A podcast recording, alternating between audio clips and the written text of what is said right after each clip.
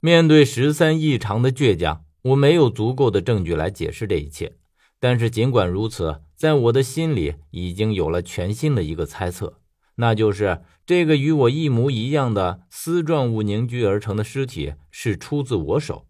但是周边木棺里的丝状物就不能确定了。很显然，是我将鱼的铜印封在了里面。可是想到这里的时候，新的疑问又出来了。既然当时鱼的头印还没被封在木棺里，那么他掳了我来这里又是为什么？换句话说，他想从那口木棺里得到的又是什么呢？似乎总有一件这样的东西在左右着事态的发展，而这件东西我却根本没有丝毫印象。或者说，连我自己也压根儿不知道。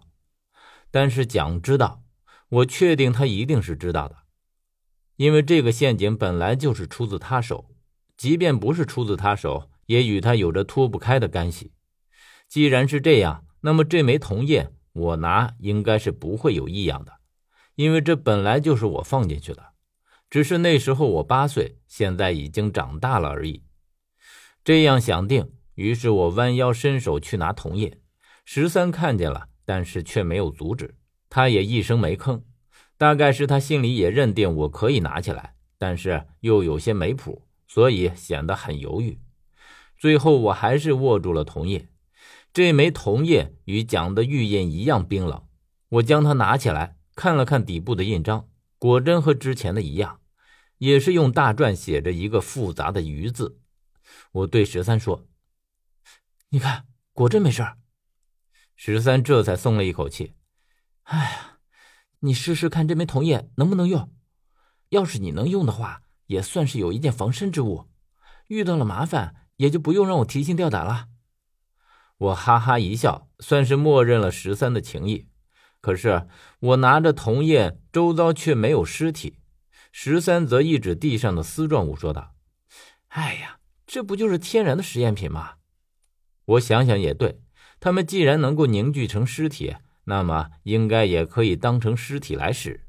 于是我拿着铜印走近，但是我才走了一步，这些丝状物就飞速的往后退开，显然是对我手里的铜叶惧怕到了极点。我可不是会这样善罢甘休的人，于是追着上去，他们竟然一路后退，最后全部缩回了木棺里。等我赶到木棺边上的时候，原本生长了密密麻麻，就像蜘蛛网一样的将木棺缠绕了结结实实的丝状物，竟然瞬间都消失不见，全部缩了回去。等我来到木棺边上，往里面看的时候，看见的却是一具尸体，而且是穿着青铜铠甲的尸体。看到这一幕的时候，我告诉自己，另外这八口木棺里的尸体有蹊跷，而在铠甲里面是完完整整的一具尸体。和刚刚丝状物凝聚出来的一模一样，虽然觉得有蹊跷，但是我还是大印一挥，朝着铠甲里的面庞盖了下去。我用足了力气，然后拿起铜印，只见苍白的尸体脸上正正的印出了一个大篆的“鱼”字，但是这个铜印在刹那间就开始跟着消散，因为铠甲里的尸体正在瞬间发黑溃散，或者说是丝状物的枯萎。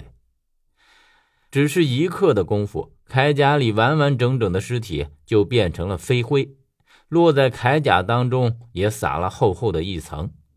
木棺里只剩下了一具铠甲的空壳子。每一个人的印章都有不同的印处。到目前为止，我只看到了鱼的铜印与其他的印章一样有毁灭的能力，却不知道它能不能号令尸体和阴兵。十三看到这一幕。在我身后啧啧感叹，然后他又跃跃欲试的说道：“嘿，何远，你给我试试，师傅的玉印我用不了，看看这个我能不能用。”这倒不是什么大事儿。我还记得十三用蒋的玉印号令尸体的那一幕，结果他忙活了大半天，那个尸体就是不听他的。没想到十三一直对这件事耿耿于怀，现在想想当时的情景，就觉得忍俊不禁。我于是将铜印交给十三，十三接过铜印，来到另一口木棺旁边，他也是大印一挥，做的有模有样，然后一下就盖了上去。我走过去，朝木棺里伸出了头，结果却是和上次一样，尸体上连丝毫的印记也没有，而且整具尸体很长时间了都没有反应。十三不死心，再一次盖了上去，可是依旧是老样子。他看看我，然后将铜印递给我。